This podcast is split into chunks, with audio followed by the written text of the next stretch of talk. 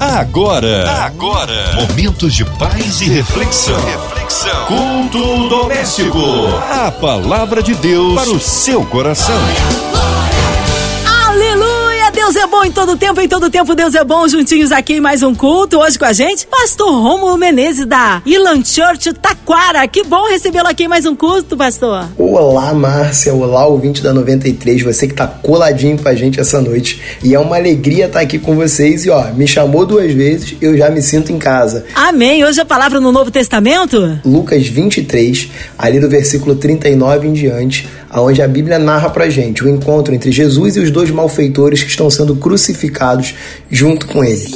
A palavra de Deus para o seu coração diz o seguinte: Um dos criminosos que ali estavam dependurados lançava-lhes insultos: Você não é Cristo? Salve-se a si mesmo e a nós. Mas o outro criminoso o repreendeu, dizendo: Você não teme a Deus, nem estando sobre a mesma sentença? Nós estamos sendo punidos com justiça, porque estamos recebendo o que os nossos atos merecem. Mas esse homem não cometeu nenhum mal. Então ele disse: Jesus, lembra-te de mim quando entrares no teu reino. E Jesus lhe respondeu: Eu garanto, hoje você estará comigo no paraíso. Então, o que a gente tem aqui é Lucas narrando o momento da crucificação de Jesus, quando ele se depara com dois criminosos que também estavam na mesma situação. E o legal aqui é que a gente pode traçar um paralelo entre duas atitudes bem diferentes mediante a mesma situação. Isso fala muito pra gente sobre como a gente se comporta em cada situação, em como a gente se comporta di diante de cada dificuldade e como isso vai direcionar o resultado dessa circunstância que a gente está passando. O primeiro ponto que eu quero tirar aqui para a gente poder conversar, o primeiro ponto que eu quero explorar aqui com você hoje, nessa noite, é o seguinte: é a autopercepção que cada um desses criminosos tinha de si mesmo e da situação. Embora ambos não fossem cristãos, e eu afirmo isso considerando que a Bíblia não relata para gente uma conversão prévia de nenhum deles, é, aparentemente eles tinham percepções diferentes sobre momento e identidade. O primeiro criminoso, Márcia, escarneia de Jesus, ele cobra de Jesus uma solução para um problema que não era de Jesus. é engraçado falar isso, mas às vezes a gente cobra de Jesus uma intervenção e um problema que a gente mesmo arrumou. Quando ele vira para Jesus e fala assim, ó, salve-se a si mesmo e a nós, eu consigo compreender que aquele ladrão tinha uma ideia de que Jesus era tão ladrão quanto ele, que Jesus era tão merecedor daquela punição quanto ele, que ele era tão injustiçado como Jesus estava sendo naquele momento. É por isso que ele fala assim, ó, salva você e a mim a gente está no mesmo barco, a gente é tudo farinha do mesmo saco. Agora, o segundo criminoso, quando o segundo criminoso vem repreender o primeiro, quando ele vem dizer que, olha, não, não é por aí, o castigo que a gente está passando, a gente merece. Agora, o castigo que está sendo imposto a ele é injusto. Quando esse criminoso diz isso, ele reconhece que Jesus e ele não estão em situações idênticas que é a situação da, do, do, santo que estava sendo crucificado e da, daqueles dois meliantes que ali estavam não era a mesma situação, embora estivessem sendo todos crucificados de igual forma. E na nossa vida, às vezes, a gente trata Jesus da mesma forma. A gente trata Jesus no mesmo nível de importância e relevância na no, da nossa vida. A gente acredita que Jesus, que a gente pode chamar Jesus, ele atua e vai embora, depois a gente chama de novo, ele atua e vai embora, como se nós estivéssemos partilhando o comando e a direção da nossa vida. Às vezes a gente demanda de Jesus uma solução rápida para um problema que nós criamos. A gente demanda uma intervenção que nos leve a uma área de segurança, mesmo quando a gente não tem a intenção de largar o controle por inteiro. Eu lembro que quando eu era criança, você ouvinte, Márcia, quando eu era criança, eu tinha o costume de pedir para os meus amigos que passassem das fases mais difíceis do videogame para mim. Então, quando eu tentava uma vez, tentava duas, não conseguia, eu pegava um amigo meu e falava, cara, passa aqui para mim. E assim que ele passava, mi, o meu ímpeto, a minha intenção, a guerra que eu iniciava ali era de tomar o controle de volta.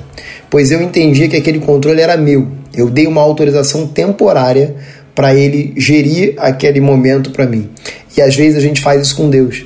Às vezes a gente crê tão forte no que a gente, nas nossas convicções, crê tão forte que a gente é capaz, que a gente é autossuficiente, que a gente entrega para Jesus o controle por um pedacinho de tempo e fala: Senhor, passa dessa fase difícil para mim. E assim que as coisas acalmam, assim que o mar volta a ficar tranquilo, que a brisa volta a soprar, a gente corre para Jesus e fala: Ó, me dá meu controle, porque daqui para lá é comigo, daqui para lá quem comanda sou eu. E essa é uma postura bem diferente daquele que clama ao Senhor e pede ajuda e entrega o comando total a Deus. Isaías 41, versículo 13 diz: Pois eu sou o Senhor, o seu Deus, que o segura pela mão direita, ou seja, que toma o controle, que toma o domínio, que exerce soberania, e diz a você: Não tema, eu o ajudarei. Então a gente consegue compreender da leitura da Bíblia que a ajuda, que o socorro, que o favor de Deus está sempre disponível e bem presente. O problema é quando a gente quer uma alternância de domínio, quando a gente permite ser guiado pelo Espírito para uma direção e quando as coisas estão começando a melhorar, a gente tem a tendência, tem o desejo ou a por acreditar que agora está mais fácil, a gente tenta tomar o controle de volta. E isso fica muito claro na vida desses dois homens. Um pede ajuda a Jesus, um pede que Jesus lembre dele, pede ao Senhor que derrame sobre ele graça, e o outro mantém o coração fechado, dizendo: Olha, resolve o meu problema, porque é isso que você precisa fazer. Jesus não morreu na cruz para resolver problema de ninguém. Jesus não morreu na cruz para levar a gente para o céu. Jesus morreu na cruz para reatar o nosso relacionamento com Deus. Todo o restante é consequência de um relacionamento verdadeiro com Deus. E o segundo ponto que eu quero separar, segundo ponto que eu quero trazer aqui só para a gente debater um pouco, para a gente conversar um pouquinho, é o arrependimento presente na vida do segundo bandido. Pela leitura da palavra, a gente consegue compreender que o segundo malfeitor, ao reconhecer que estava diante de Deus, arrepende-se de seus atos e clama diretamente ao Senhor: Lembra-te de mim. Salmos 46, versículo 1 diz o seguinte: Deus é o nosso refúgio e a nossa fortaleza. Ele é auxílio sempre presente na adversidade.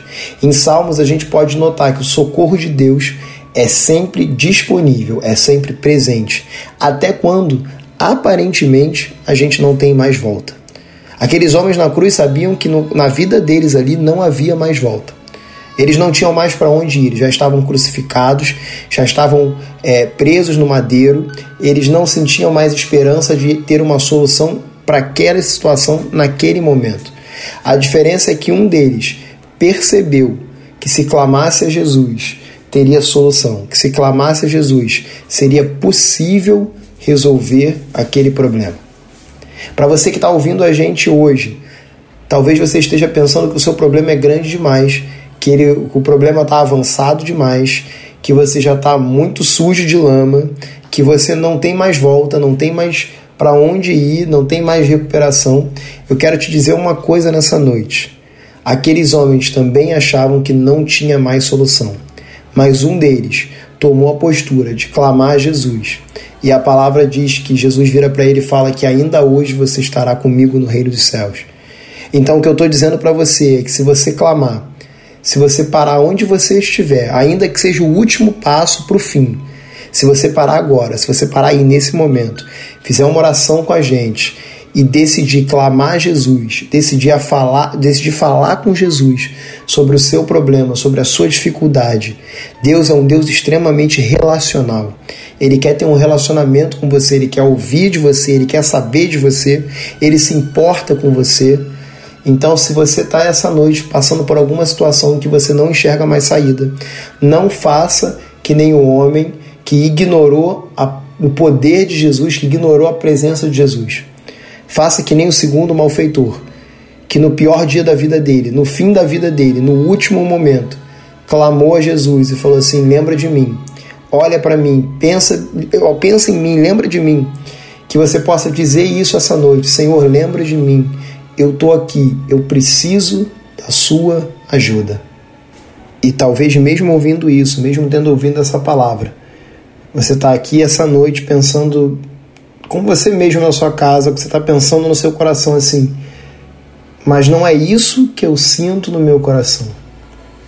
Eu ouvi tudo que foi dito, eu ouvi toda a palavra, eu ouvi a mensagem, mas aqui no meu coração, comigo mesmo, é, eu sinto que não é para mim. Outras pessoas podem desfrutar disso, outras pessoas podem passar por isso, outras pessoas podem clamar a Jesus no último dia que elas vão ser socorridas. Mas o meu problema é grande demais, eu sou cabeça dura demais, a minha cabeça é difícil demais. Se você está pensando assim, se, é, se essa pessoa é você, eu tenho uma última palavra direcionada para você essa noite. Jeremias 17, versículo 9 diz: O coração é mais enganoso que qualquer outra coisa, e sua doença é incurável. Então, se a gente parar para pensar sobre as nossas capacidades, sobre as nossas circunstâncias, sobre aquilo que a gente enxerga sobre a gente, a gente começa a, a crer que essa mensagem não é para gente. Mas aquele homem na cruz, naquele dia, sendo humilhado, crucificado, é exposto, sabendo que o castigo dele era merecido, que ele tinha que estar ali. Mesmo diante de tudo isso, ele não aceitou a imagem dele naquele momento. E ele clamou a Jesus para que fosse revelado a ele, de alguma forma, a imagem de quem Jesus era na vida dele. Então, quando ele clama a Jesus, ele ignora toda a identidade dele passada e ele aceita uma nova identidade.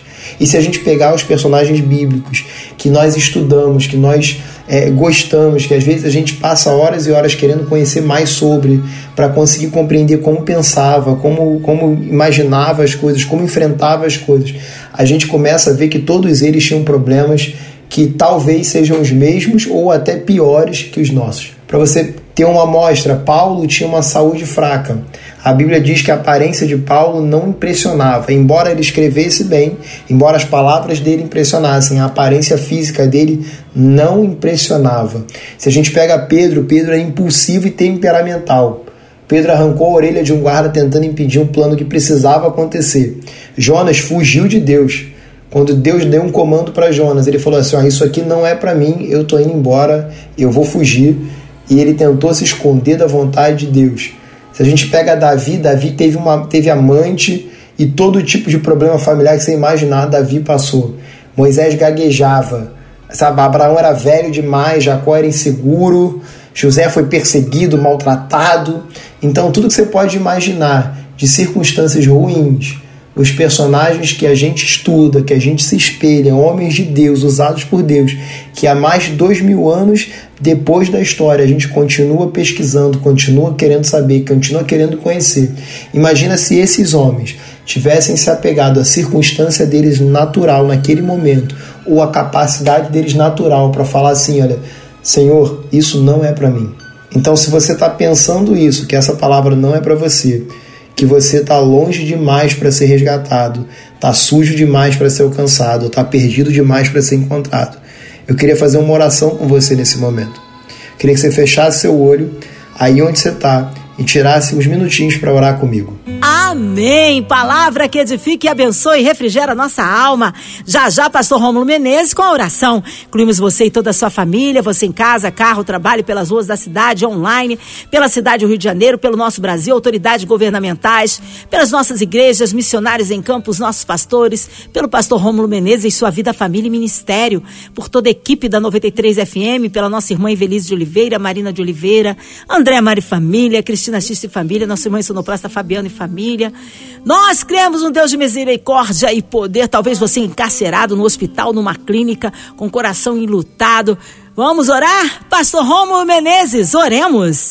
Senhor Jesus, Pai, eu te peço agora por esses irmãos e irmãs, Pai, que estão ouvindo essa mensagem agora, pelos corações que estão aflitos, Deus, pelos corações que estão é, agora em, em de luto, Deus, que têm passado por momentos difíceis, Deus pelos, pelos nossos familiares, Pai, pelas nossas famílias, Pai, que têm lutado contra o Covid, Deus, com essa pandemia que vai e volta, que a gente não sabe é, direito para onde está indo, Deus. Mas nós não cremos nas circunstâncias, nós cremos no Deus que sabe tudo, que conhece o passado, que conhece o presente, que conhece o futuro, que opera de forma, Pai, desconhecida e misteriosa. Mas nós temos a certeza que tudo que o Senhor faz é para o nosso bem. Deus, eu te peço pelos enfermos, Pai, pelos hospitais cheios, Pai, que o Senhor dê condição, Pai, deles atenderem, Pai, pelos profissionais de saúde que estão ali trabalhando arduamente, Deus, para levar conforto, para levar afago, Pai, aos que estão é, enfermos, aos que estão internados agora, Deus. Senhor, eu te peço que derrame sobre eles, Pai, um bálsamo, Pai, derrame sobre eles um refrigério, Deus. Senhor, eu te peço também, Pai, pela situação política do nosso país, Deus. Nós vemos uma nação tomando um rumo, Senhor, que nós, como cristãos, compreendemos que não é o melhor, Deus, que não é o mais alinhado aos teus princípios, alinhado à tua vontade, Deus. Mas, Senhor, nós queremos clamar por, esse, por essa nação, Deus. Nós queremos clamar, Deus, que o Senhor nos permita um pouco mais de tempo, Senhor, para ganhar os perdidos, para pregar a tua palavra, Deus. Que o Senhor possa não desamparar o teu povo em meio à dificuldade, Pai, em meio ao tempo ruim, Deus. E eu quero te pedir especialmente, Senhor, por aqueles que ouviram essa palavra hoje, Deus. E dentro do coração deles, Pai, formou-se uma resistência, porque eles entendem que eles estão longe demais que eles estão perdidos demais, ou que eles estão sujos demais para receber de Ti, Senhor. A última graça, Pai, no último momento, Deus. Eu quero que o Senhor, Pai, eu te peço, eu clamo a Ti, Deus, que o Senhor coloque no coração deles que isso é uma mentira de Satanás, Deus.